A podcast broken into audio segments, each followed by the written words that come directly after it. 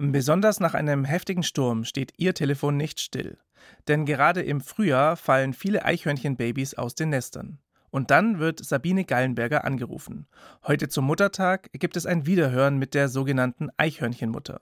Die junge Frau, die vor sieben Jahren noch bei ihren Eltern wohnte, widmet ihr ganzes Leben den kleinen Nagern. Die Tiere hat wohl jeder schon einmal gesehen oder gehört.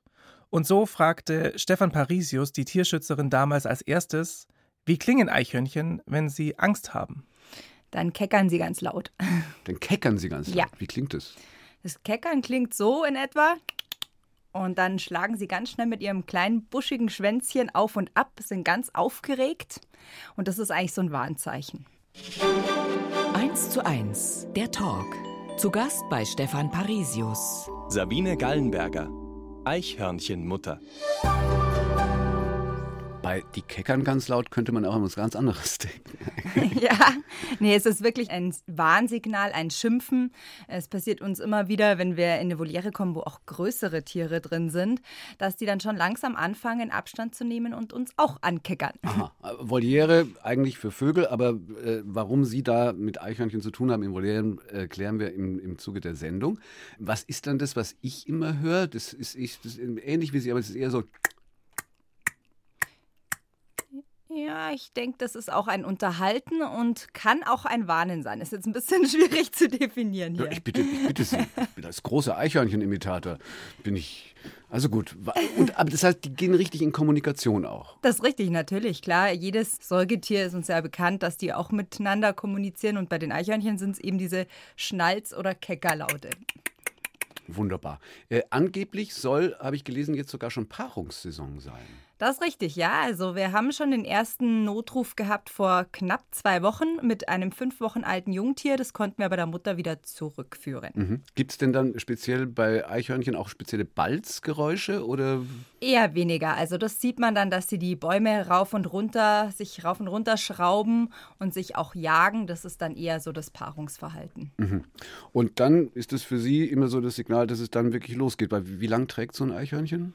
Äh, ich glaube, es sind acht Wochen. Ich weiß es gar nicht genau, weil das ist immer für mich ganz uninteressant. Für mich ist immer wichtig, dass ich weiß, durch die Notrufe, jetzt gibt es dann Junge und anhand unserer Statistiken ist es erfahrungsgemäß jetzt so auch im April am aller, allerschlimmsten. Dann nämlich in Ihre Eichhörnchen-Auffangstation die sie da betreiben. Also April. Es gibt theoretisch, habe ich gelesen, sogar zwei Paarungszeiten. Also dann kommt im Sommer nochmal eine Welle. Das ist richtig. Also es gibt immer zwei. Letztes Jahr waren es sogar drei, weil unter anderem durch den Sturm Niklas ein Wurf den meisten verloren ging. Das heißt, die Jungtiere sind verstorben und dann haben die nochmal nachgelegt. Hm. Das heißt, Ihre Hauptsaison bemisst sich nicht nur nach dem ja, Tragerhythmus, sondern auch nach dem Wetter in erster Linie. Das ist richtig, nach dem Wetter oder nach Umwelteinflüssen wie eben dieser Sturm, der vielen Eichhörnchenmüttern die Jungen genommen hat. Das kann man wirklich gar nicht so sagen. Letztes Jahr waren sie sehr spät dran und das hatte eben dann zur Folge, dass wir etwas über 50 Tiere überwintern mussten. So, und um noch eine größere Zahl nachzulegen, fast 580 Eichhörnchen haben Sie letztes Jahr aufgenommen. Das ist richtig, ja. Also das ist eine ganze Menge. Es war auch bisher die höchste Zahl, sonst haben wir uns immer im 400er Tierbereich begeben. Aber ich denke, das war auch der Sturm, wo wir halt auch ganze Nester bekommen haben, die wir einfach nicht mehr zurückführen konnten. Hm, aber 580, die können Sie ja nicht, also Sie haben einen Verein gegründet, der da hilft und haben diese Auffangstation bei sich zu Hause, eben auch Volieren daher. Aber so viel Volieren kann man ja gar nicht haben.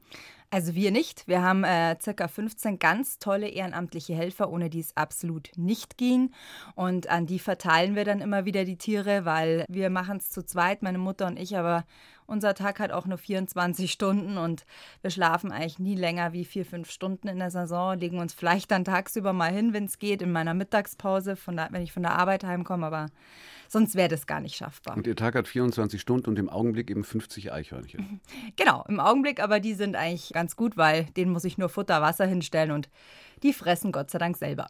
Und was sind das für Pfleger oder für, für Helfer, mit denen Sie da zusammenarbeiten? Also es sind größtenteils Leute, die von zu Hause aus arbeiten oder eben Hausfrauen.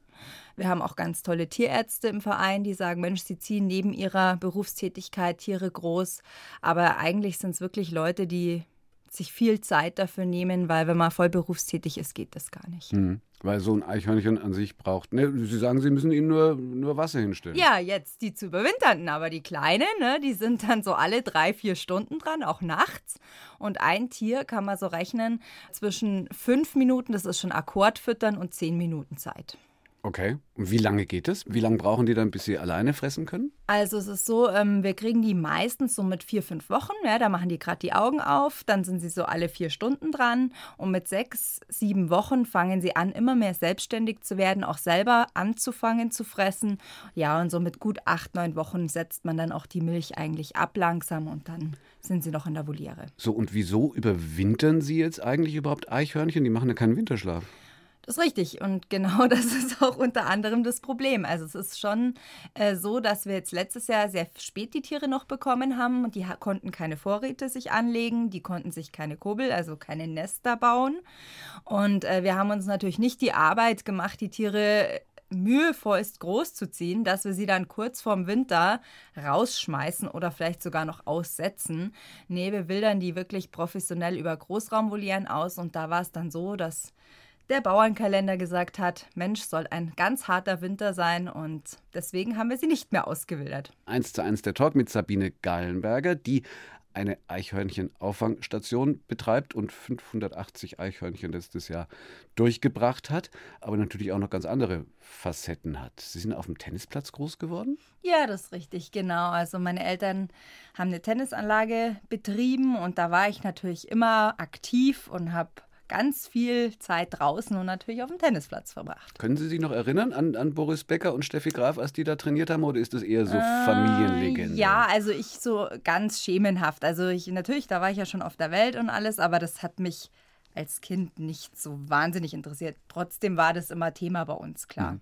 Äh, aber dann selber mal, wenn man da sowieso ständig ist und so früh schon Gelegenheit hat, damit anzufangen, selber da in den sportlichen Profibereich oder so zu wechseln? Es hat mich eigentlich nie gereizt, ne? muss ich ganz ehrlich sagen. Nein, also so als Hobby, das war eine super Sache, wir hatten viel Spaß.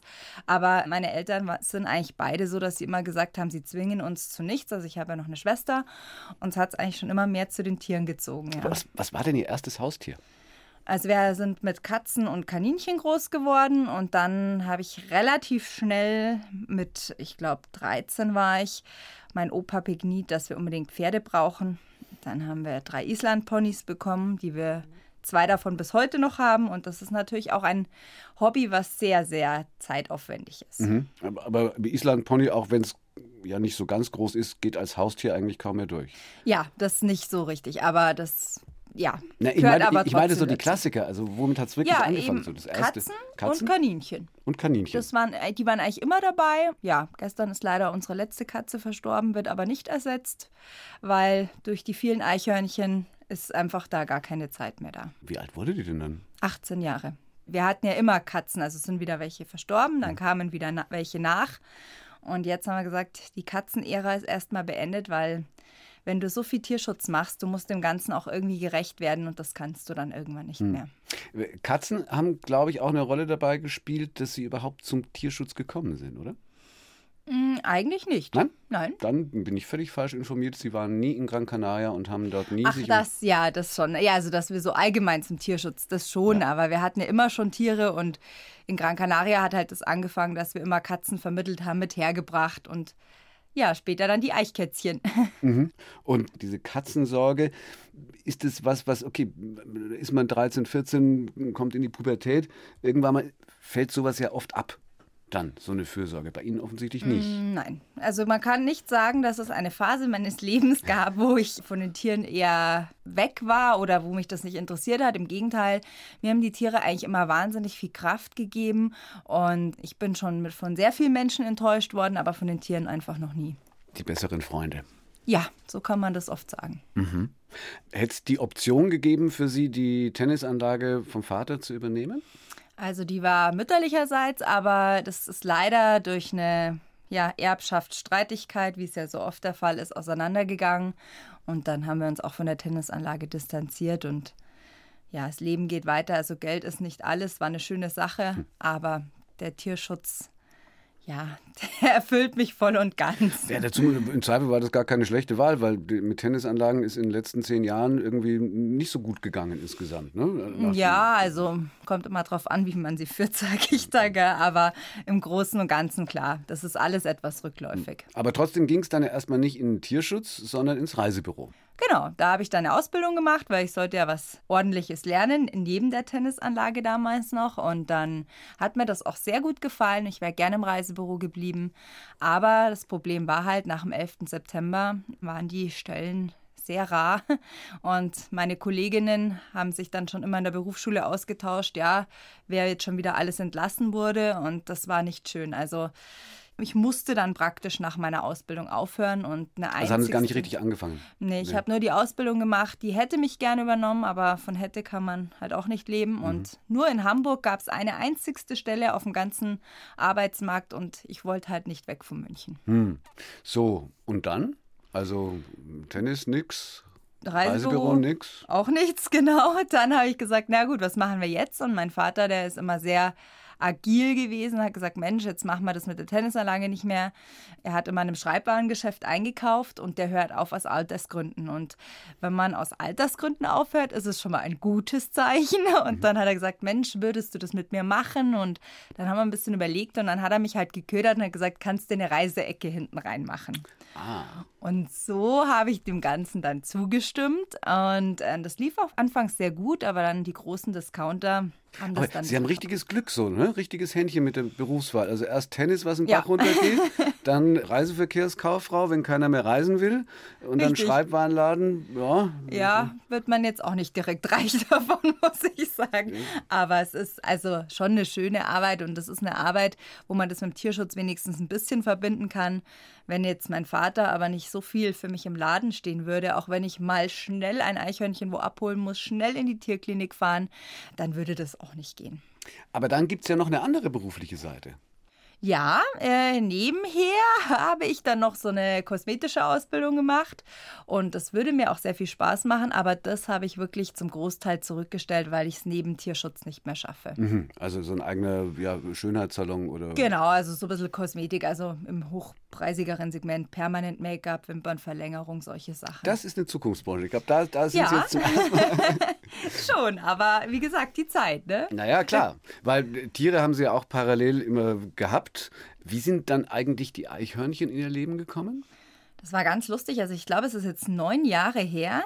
Da hat äh, eine Nachbarin von uns, also eine Straße weiter, rief uns an, ja, ganz schrecklich, wir kamen gerade aus Poing, das weiß ich noch wie heute.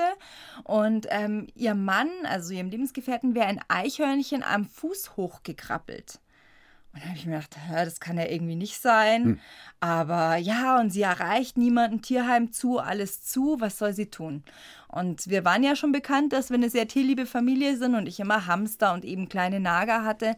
Und jetzt sagt, ob sie es uns vorbeibringen kann. Ja, ja klar. Und dann kam sie im Putzkübel, ja. Und da saß da ein kleiner Lilly drin. Und Lilly Klein Lilly. so ein kleines schwarzes, ja, so ein fünf, sechs Wochen Hörnchen und die guckte mich dann mit großen Augen an und sprang mir so ein bisschen entgegen. Da hatte ich dann auch erstmal ein bisschen Angst wegen Tollwut und so, weil man weiß das ja vorher nicht, dass es in Deutschland da gar keine Probleme gibt. Ja, und dann haben wir die Lilly großgezogen und das war unser erstes. Aha. Und warum war die dem anderen die Füße hochgekrabbelt? Also wir wissen es natürlich nicht genau. Ich denke, die hat die Mutter verloren. Das mhm. war so der erste Ausflug. Und es kann natürlich auch sein, dass der Mutter was passiert ist. Auf jeden Fall wenn ein Wildtier, also sprich jetzt in erster Linie ein Eichhörnchen, sich einem Menschen nähert und auf den Menschen zukommt, dann tut es das, weil es in größter Not ist. Meistens sind die vom Verhungern, haben Angst, ja, also die nehmen wirklich ihren ganzen Mut zusammen und sagen, hallo, bitte hilf mir. Und dann ist es schön, wenn Menschen da sind, die das dann auch richtig interpretieren. Und Lilly, also das äh, Eichhörnchen Nummer eins, haben Sie dann richtig auch als Haustier gehalten? Ja, also nicht direkt. Wir haben ähm, ihr schon versucht, ein eichhörnchengerechtes äh, Aufzuchtsleben sozusagen zu bescheren. Wir haben dann größere Bäume in unser Wohnzimmer gestellt, also Baumstämme eher. Ich wollte gerade fragen, wie hoch sie in wohnte. und damit die halt klettern kann und ja, irgendwann kam dann halt der Zeitpunkt, dass wir gesagt haben, Mensch, die muss ja wieder raus mhm. und sie braucht auch Artgenossen. Mhm. Und das war eigentlich ein ganz schlimmer Zeitpunkt, weil sie war voll auf uns geprägt. Sie kannte eigentlich die Artgenossen nur so von vier, fünf Wochen, also sprich vielleicht eine Woche, seit sie die Augen auf hatte. Und dann haben wir sie damals nach Greiling gefahren in eine Station und da hat die die ersten Tage auch echt gelitten. Mhm. Also das war ganz schlimm. Wir haben geheult wie Schlosshund, wo wir heimgefahren sind und hatten uns damals an einem Verein in Norddeutschland angeschlossen, den es jetzt heute nicht mehr gibt. Und die haben gesagt, Mensch, also wenigstens mal eine Erstversorgung, wenn wieder ein Tier im Münchner Raum gefunden wird. Sie haben da niemanden. Ich dachte halt bis zu dem Zeitpunkt, das kommt vielleicht so ein, zwei Mal im Jahr vor. Aha. Das war nicht so. Statt 580 Mal. ja, genau, also mit 10 haben wir angefangen. Mhm. Und dann das Jahr drauf waren es dann schon 100, 150 und dann ging das so mit 300, 400 weiter. Und wir haben immer gedacht, von Jahr zu Jahr, wir sind gut gestellt mit unseren Pflegestellen und dann wurden wir immer aufs Neue wieder überrascht. Und das war auch dieses Jahr so, dass wir natürlich über ja, fast 100 Tiere mehr bekommen haben, hm. wie sonst, immer hm. so knapp 400. Ja, ja aber wir haben es gut gestemmt. Sie hören 1 zu 1 der Talk. Heute ist Muttertag und dafür haben wir ein Gespräch aus dem Jahr 2016 ausgesucht mit einer ganz besonderen Frau, Eichhörnchenmutter Sabine Geilenberger. Über 500 Eichhörnchen nimmt die Tierschützerin im Jahr auf, um sie wieder aufzupäppeln. Stefan Parisius wollte von ihr wissen, was fehlt den Tieren, wenn sie zu ihr kommen? Also der Großteil ist Jungtiere, die wir bekommen. Und da ist es einfach so, dass wir die ja fast alle aus dem Stadtgebiet, also hier sprich aus der Stadt München jetzt bekommen. Die Jungen ähm, machen ihre ersten Ausflüge, kommen dann nicht wieder ins Nest zurück, weil das Nest an dem Haus ist weil es hier zu wenig Fichten, alte Bäume gibt, und zwar alte Nadelbäume, die Schutz bieten. Dann denkt sich die Eichhörnchenmutter, Mensch, da gehe ich an so einen Balkon, wunderbar, da regnet es nicht hin, da kommen keine Krähen. Die Mutter kommt die Hauswand wunderbar hoch und runter, aber die Jungen eben nicht. Mhm. Und ähm, wenn sie da mal unbeschadet unten sind, dann ist wirklich das Problem, sie kommen nicht wieder hoch. Oder teilweise stürzen sie natürlich ab, sind dann verletzt und werden dann auch zu uns gebracht. Wie jung ist dann so ein Junghörnchen, wenn es seine ersten Ausflüge macht? Ja, also so sechs Wochen sind sechs sie Wochen. circa alt, ja. Weil wenn sie auf die Welt kommen, sind sie nackt und blind. Richtig, also da kriegen wir sie eigentlich nur, wenn wirklich das ganze Nest runterfällt oder auch, wenn die Krähen zum Beispiel die Nester ausräumen und dann fallen die halt raus. Dann hm. kriegen wir auch ganz kleine. Das heißt, Krähen sind natürliche Feinde von Eichhörnchen. Ja, im Stadtgebiet ist es sehr extrem hier bei uns. Ich denke, eine Krähe wäre eher ein Aasfresser, aber die findet ja auch nichts mehr. Und dann muss sie sich ja irgendwie anderweitig ernähren. Und ja, das sind die Eichhörnchen dann. Das sind die Eichhörnchen. So, wie viele sind in einem Wurf? Ja, also wir haben bis zu sechs Stück bekommen, aber meistens sind es eigentlich so vier, fünf. Mhm. Ich meine, das ist großartig alles, was Sie machen, aber mhm. es scheint ja von der Natur her auch ein bisschen so vorgesehen zu sein. Also wenn man liest, dass 80 Prozent der Jungtiere von Eichhörnchen in der Natur das erste Jahr nicht überleben, mhm. warum? Also es ist ganz einfach so, man sieht da ja nicht den Bestfall, dass man sagt, Mensch, super viel Nahrungsangebot und äh, ganz tolle Kobel, sondern es werden ja auch die Wohngebiete mit einbezogen. Und da ist es so, dass es schon mal allein am Nistmaterial oft fehlt. Dann haben sie kein sicheres Nest, kriegen Lungenentzündungen, versterben daran oder einfach sie verhungern und verdursten. Hm. Das ist ganz einfach. Oder sie werden zu Ihnen gebracht. Sie werden zu uns gebracht, genau. Und ich muss halt sagen, die meisten Tiere geraten durch den Menschen in Not. Und deswegen bin ich auch der Meinung, dass der Mensch ihnen dann halt auch helfen sollte. Hm. Gibt es auch hoffnungslose Fälle, die Sie ablehnen? Abgelehnt haben wir noch nie ein Tier. Aber es ist natürlich so, dass du Tiere kriegst. Manchmal sind sie schon verstorben, bis wir sie bekommen vom Finder. Und manchmal sehe ich, das Tier ist so schwerwiegend verletzt, dass ich umgehend zu mir in die Tierklinik fahre. Das sind dreieinhalb Minuten im Auto. Und äh, da komme ich dann auch sofort dran mit dem Notfall und dann werden die Tiere eingeschläfert, erlöst. Wie oft kommt das vor? Ja, wir haben eine circa knapp 10% Sterbequote. Ähm, davon sind vielleicht so acht Tiere, die einfach so versterben oder vielleicht auch schon tot bei uns ankommen. Und zwei davon ähm, die wir halt dann durch einen Tierarzt erlösen hm. müssen. Also ist eigentlich nicht so wahnsinnig viel. Gibt es spezielle Eichhörnchen-Tierärzte oder muss so ein Tierarzt alles können, vom Nein. Elefanten bis zum...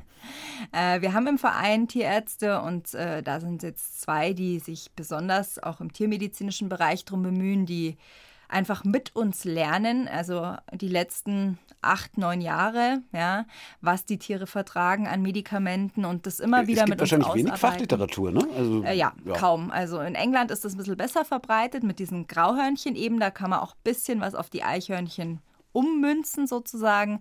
Aber es ist wirklich so, dass diese Tierärzte, diese beiden auch schon im Nagerbereich viel machen, was auch im Studium nicht gelehrt wird. Und dadurch, dass die in der Richtung schon ja, sehr fit sind, ist es dann für die Eichhörnchen ein bisschen einfacher. Ich hätte ja dann schon Angst, dass mich eins beißt. Weil die müssen ja, oder? Ja, also bei den Kleinen, die können mal zwicken, das ist nicht so dramatisch, aber bei den Großen, wir hatten es letztens wieder, dass der Finder halt ein erwachsenes Tier ohne Handschuh, ohne Tuch einfach so hochgenommen hat und es hat ihm halt einen halben Finger abgebissen und er war dann erstmal im Krankenhaus. Hm. Und das sollte man halt und das nicht Eichhörnchen machen. nicht. Das nicht. Dem ging es trotzdem nicht so gut. Das kam dann zu uns. Aber man muss halt sagen, die Tiere sehen so eine Riesenhand, die auf es zukommt und das ist eigentlich ein Angriff. Ja? Und mhm. die, die sich wehren können, machen es in der Regel, wenn sie nicht schon zu schwach sind. Und ich sage immer, nehmt sie hoch mit einem Tuch, packt sie in eine Schachtel und bringt sie umgehend zu uns und dann ist auch gar nichts passiert. Ja, aber na gut, okay, ihre können ja nicht mehr weglaufen, die zu ihnen kommen. Ich stelle mir nur gerade vor, wie es wäre, mit einem Tuch so ein Eichhörnchen einzufangen. Also. Ja, also es gibt schon Tiere, die man wirklich dann auch einfangen muss. Also natürlich kein Tier, was jetzt den Baum hochflitzen kann, weil das braucht sicherlich keine Hilfe.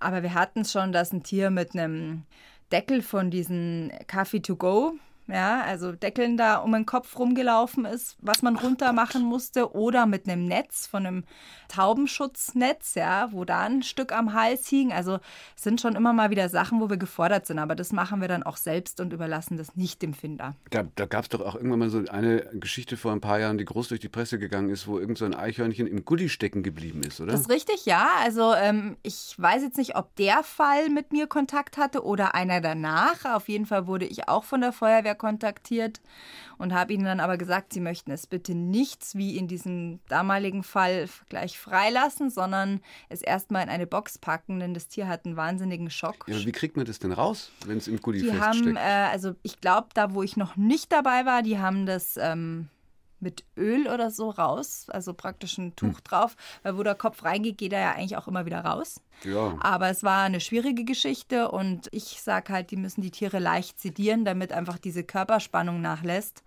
Es dann irgendwo in Ruhe aufwachen lassen oder fit werden lassen und dann wieder raus. Das ist keine hm. schöne Sache. So, jetzt sind es also 50 im Augenblick gerade bei Ihnen. Genau. Darf ich Sie was Privates fragen? Natürlich. Wie riecht es bei Ihnen zu Hause?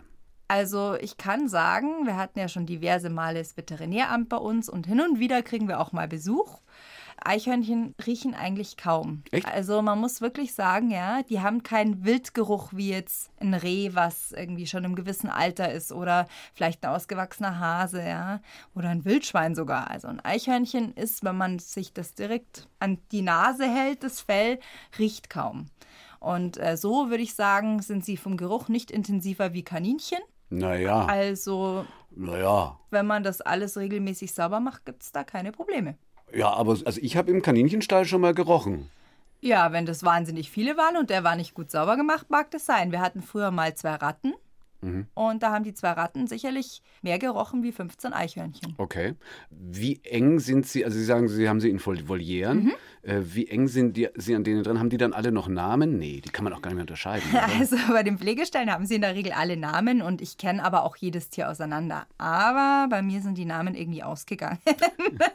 also manches kriegt einen Namen oder wenn ich jetzt um eins besonders kämpfe oder ne, dass äh, irgendwas Besonderes vorgefallen ist oder vielleicht sogar auch der Finder sagt, Mensch, ich möchte Pate von dem Eichhörnchen werden, dann hat es halt einen Namen. Aber mir ist es selber jetzt nicht mehr so wahnsinnig wichtig. Eins zu eins der Talk mit Sabine Gallenberger, multipler Eichhörnchenmutter.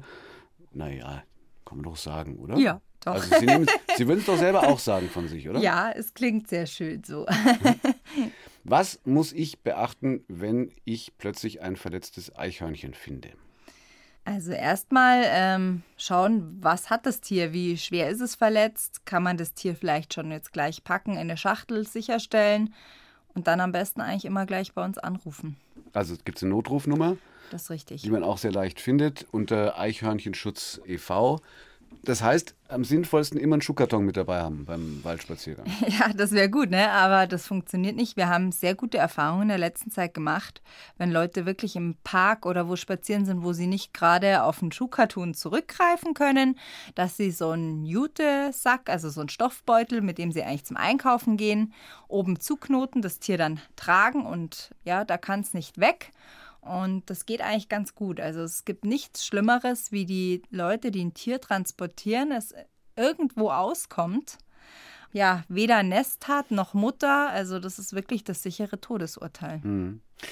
Bis sie wieder raus können, wie zahm werden die Tiere in der Zeit? Unterschiedlich. Kommt darauf an, wie groß sie sind, wenn wir sie bekommen. Ja, also die, die die Augen noch zu haben, die sind, sage ich jetzt mal so, bis sieben, acht Wochen meistens sehr zutraulich. Aber dann kommt irgendwann der Punkt, die wachsen ja bei uns in Gruppen auf, also nie alleine, dass sie dann schon sagen, ah, du kannst Futter reinstellen, aber dann, gell, schön schnell wieder weg. also das mögen die dann nicht, wenn wir sie anfassen und schimpfen. Und es ist schon so, dass die Tiere so mit zehn, zwölf Wochen, wenn wir sie dann in eine Auswilderungsvoliere bringen, teilweise ähm, Kescher gefangen werden müssen, weil sie halt einfach gar keine Lust mehr haben, sich anfassen zu lassen. Also richtig handsam ist noch keins geworden. Das ist dann so. Einzelfälle ja, aber das ist natürlich auch nicht äh, unsere Philosophie. Bei uns sollen die Tiere, wenn sie zurück in die Natur gehen, draußen perfekt zurechtkommen, alles von uns mitgekriegt haben und auf gar keinen Fall den Menschen als Partner sehen. Ja, die Frage ist nur, wie sehr man das vermeiden kann überhaupt. Also wenn die eben dann von ihnen aufgezogen werden und alle paar Stunden mit, mhm. mit was für Milch eigentlich? Wo kriegen sie Eichhörnchenmilch her? ja, das gibt es leider nicht. Äh, wir so. nehmen eine Ziegenaufzuchtsmilch, also ganz viele hunderte von Kilo brauchen wir da im Jahr, auch noch mit den Feldhäschen zusammen, die wir auch noch kriegen. Und die wird halt angerührt. Also das ist ein Pulver. Und da kriegen sie dann halt so alle drei, vier Stunden, je nachdem. Aber so eine richtige Eichhörnchenmilch wäre mir natürlich auch lieber. es reicht aber schon, ich meine, melken ist schwierig, aber, aber zum Pinkeln müssen sie sie immer bewegen. Ja, also das heißt Urin stimulieren, das macht normal die Mutter mit der Zunge. Das mache ich nicht mit der Zunge, sondern mit einem Wattepad. Das wird entweder ein bisschen leicht feucht gemacht oder auch ein trockenes. Und durch das Kitzeln praktisch an der Harnröhre fangen die dann zum Urinabsetzen an, weil die Mutter natürlich auch schauen muss, wenn die so klein sind, das Nest muss ja sauber bleiben. Dadurch, dass sie es auch nicht so selber können, schlägt die das praktisch weg und so ist das Nest immer trocken, sauber und sie muss nicht äh, jeden Tag umziehen. Also hat alles seinen Sinn. Es ja. ist aber jedenfalls noch nie passiert, dass dann irgendwann mal ein Eichhörnchen überhaupt nicht wieder ausgewildert werden wollte und aus der Voliere raus. Nein. Nein. Also bei uns ähnlich. Wie gesagt, dadurch, dass sie immer Artgenossen haben, ist das eigentlich kein Problem. Aber wir kriegen immer wieder Tiere, wo die Leute es nicht wussten, dass man sie nicht alleine aufziehen muss und die Tiere so fehlgeprägt sind, dass das teilweise bis zu einem Jahr schon gedauert hat, bis wir die so sozialisiert hatten, dass sie wieder rauskommen. Gut, dann beschäftigen wir uns jetzt ein bisschen mit den großen Eichhörnchenmythen des 21. Jahrhunderts. Also, was ist dran an diesem Mythos der Killerhörnchen, die Killergrauhörnchen aus Amerika, die unser armes, einheimisches, rotes Eichhörnchen ausrotten, bedrohen, Hören Sie auf, ich krieg gleich einen hohen Blutdruck, wenn ich das höre. Also, wir hören das wirklich sehr häufig und ich kann nur kurz und knapp sagen, es ist nichts dran. Die Grauhörnchen aus Amerika gibt es in Deutschland freilebend de facto zu 100 Prozent derzeit noch nicht. Wir haben von fast 3000 Tieren noch nie ein Grauhörnchen dabei gehabt. Aber die Leute denken immer, wenn ein Eichhörnchen nicht rot ist, dann ist es kein Eichhörnchen, sondern ein Grauhörnchen. Genau, also ich sehe es ja im Garten. Da ist immer das eine größere Graue, das dem armen kleinen Roten hinterherläuft. Ja, aber das ist einfach ein größeres, kräftigeres, was halt durch Zufall dunkel ist. Aber Fakt ist wirklich, die Tiere gibt es in sämtlichen Farbschlägen und es ist immer das europäische Eichhörnchen. Wir kriegen manchmal einen ganzen Wurf, da ist eins rot, eins braun, eins schwarz. Einen weißen Bauch haben sie immer alle, weil da hm. sind manche Finder besonders stolz, dass ihres einen weißen Bauch hat. Und wie gesagt, die aus Amerika gibt es nicht. Und auch dieses Problem, was man mit den Grauhörnchen gerade so projiziert, ist definitiv auch in Deutschland nicht gegeben, wenn es dort irgendwann vielleicht mal welche gibt. Hm. Also in England ist es anders, aber das ist tatsächlich bei uns also kein Thema. Okay, also erster Mythos, erste Verschwörungstheorie aus dem Weg geräumt. Richtig. Zweitens, stimmt denn diese sehr, sehr traurige Geschichte, dass Eichhörnchen von ihren vergrabenen Nüssen überhaupt nichts haben, weil sie sich die Verstecke gar nicht merken können? Jein, also es ist schon so, dass ein Eichhörnchen äh, nicht alle Nüsse wiederfindet, aber auch bewusst nicht alle ausgräbt. Denn wir hatten kürzlich in einem Magazin auch einen Test laufen. Da hieß es ja, die Nuss und wie gesund die Nuss ist. Und dann hat die Kollegin vom Fernsehen damals ähm, ganz stolz am Viktualienmarkt Nüsse gekauft und hat gesagt, ja, also vielleicht kann das Eichhörnchen dann genau ihre Nuss nehmen. Die hat am Viktualienmarkt für Eichhörnchen Nüsse gekauft. Genau, für die Sendung ein paar Nüsse. Und wir wollten den Eichhörnchen immer ihre Nüsse anbieten. Und sie haben immer andere genommen. Dann habe ich gesagt, jetzt passen Sie mal auf, jetzt machen wir die Nuss mal auf. Und die Nuss war ihnen schlecht. Und das merkt das Eichhörnchen vorher. Das heißt, die machen keine Nuss auf, die nicht mehr gut ist. Und das ist auch der Grund, weshalb dann immer mal wieder Bäume, Sträucher, wie auch immer, in den Gärten entstehen, weil die Eichhörnchen auch bewusst einen Teil der Nüsse Aber das nicht ist jetzt ausgraben. unlogisch, Entschuldigung. Wenn die die Nüsse nicht ausgraben, weil sie ihnen schlecht sind, dann wächst daraus auch kein Baum. Also, Wenn die Nuss schlecht ist, sprich äh, sie keimt schon, dann Ach, wächst sie da, keimt schon. dann wächst daraus schon ein Ah, Baum. okay, und gut. äh, schlecht ist ja nicht immer im Sinn von ranzig oder richtig kaputt, Mhm. sondern schlecht ist ja auch schon, wenn die Nuss praktisch schon so, sage ich jetzt mal, vergammelt ist, ja, dass irgendwann ja der Kern draus quillt und dann fressen es die Eichhörnchen auch nicht mehr. Mhm. Und das ist halt auch ein Grund. Und natürlich ein Teil, der vergessen wird. Ganz ah, klar. also doch. Ein Teil. Ein Teil, ein Teil. Die Ein Kollegin kleiner. hätte einfach die Nüsse beim Dallmayr kaufen sollen oder beim Käfer. Mein Gott, Viktoria. ja, eben. kann- Also ich kann kann ich auch sein. nicht verstehen. So, äh, Eichhörnchen sind nicht ihr ganzes Leben. Nein, es gibt auch noch Feldhasen, Siebenschläfer, Wildkaninchen. Das ist richtig, ja. Aber da muss ich sagen, haben wir Pflegestellen, die ziehe ich ganz selten selbst groß. Also wenn dann vielleicht mal ein Siebenschläfer, weil da ist einfach auch die Voliere, die man für die Eichhörnchen hat, kann man dafür hernehmen.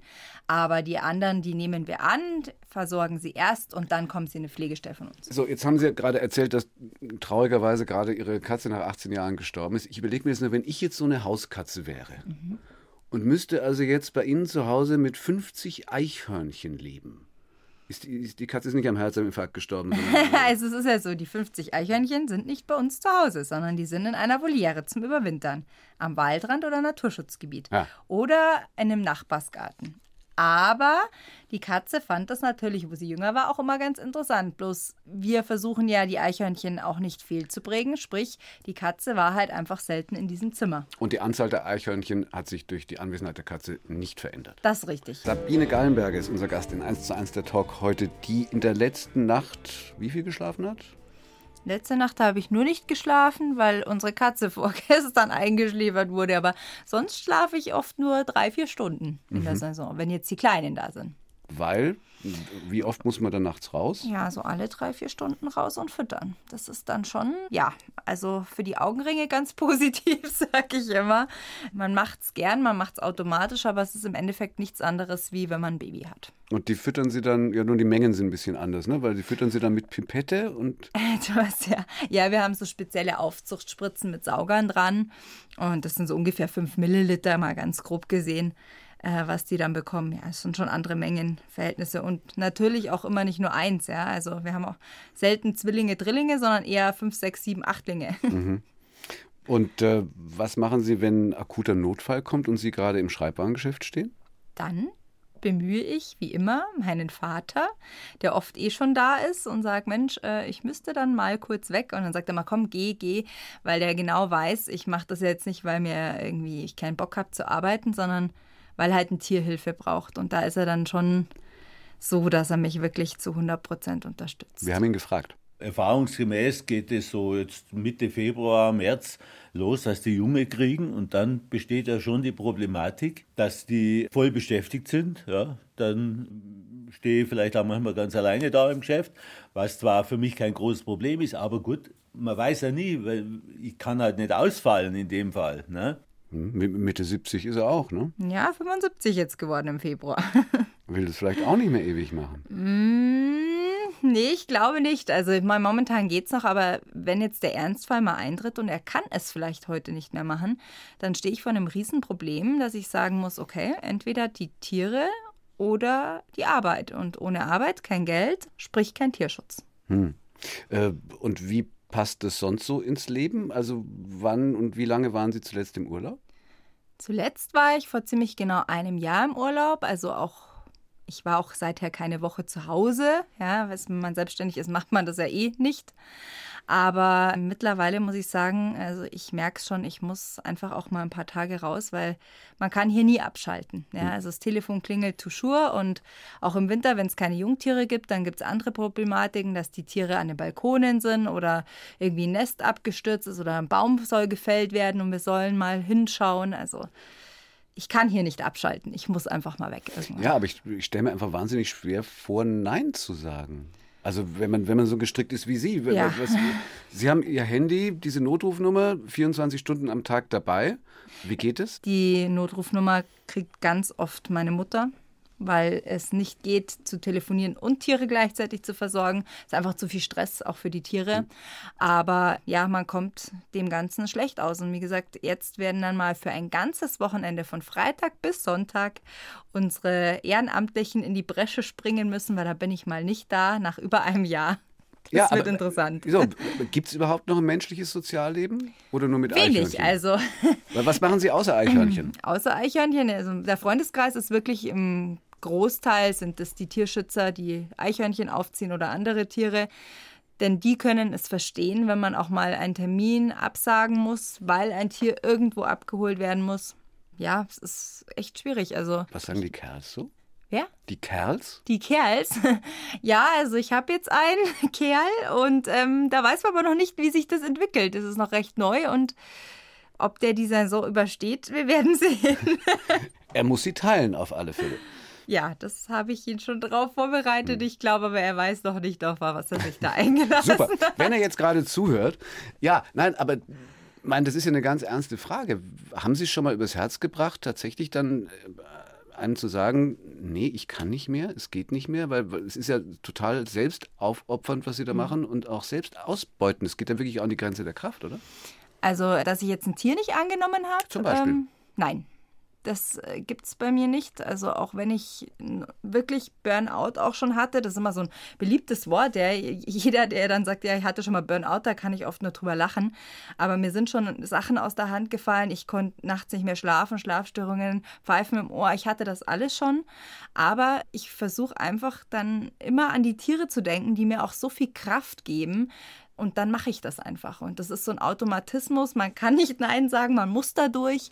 Und ja, dann gibt es eben auch unsere tollen Ehrenamtlichen, die. Das heißt, die Frage, wie lange Sie das noch so zeitintensiv und umfassend machen wollen, stellt sich für Sie gar nicht, weil Sie gar ähm, nicht anders können. Ja, also allerspätestens mit dem beruflichen Problem dann schon. Ja, mhm. dann werde ich entweder jemanden finden müssen, der das finanziert, sprich mir eine Stelle bietet, wo ich das beruflich machen kann, oder eben es wirklich sein lassen muss. Aber es wird Ihnen das Herz brechen. Auf jeden Fall. Mehrfach. Überhaupt finanziert, äh, Sie haben einen schönen Preis gekriegt, 2014, mhm. den Bayerischen Tierschutzpreis. Ist der wenigstens mit Geld dotiert? Ja, ah. da hat man schon was gekriegt, aber das war auch gleich wieder weg, weil das ist eine so kostenaufwendige ja, Sache. Wie finanziert sich das insgesamt? Also, wir haben ca. 350 Mitglieder, also A 20 Euro im Schnitt Mitgliedsbeitrag. Das ist dann nicht so wahnsinnig viel. Wir kriegen hin und wieder mal Spenden, aber ähm, ja durch die Patenschaften unter Umständen nochmal für 30 Euro im Jahr kann man Eichhörnchenpate werden es ist sehr schwierig. Also bei uns bekommt ja keiner ein Gehalt oder hm. ähnliches, weil es einfach nicht geht. Wir versuchen jetzt über Spenden, Futterspenden, Sachspenden hm. uns einfach irgendwie über Wasser zu halten. Weil sonst kann man nicht mehr auf dem Viktualienmarkt dann. Richtig, genau, dann es schwierig. Für die Eichhörnchen kaufen. Äh, wie viel frisst ein Eichhörnchen pro Tag? Wie viel Nüsse? Circa 80 Gramm. 80 also da Gramm. sprechen wir nicht von einem ganz kleinen, sondern eigentlich vom erwachsenen Tier. Mhm.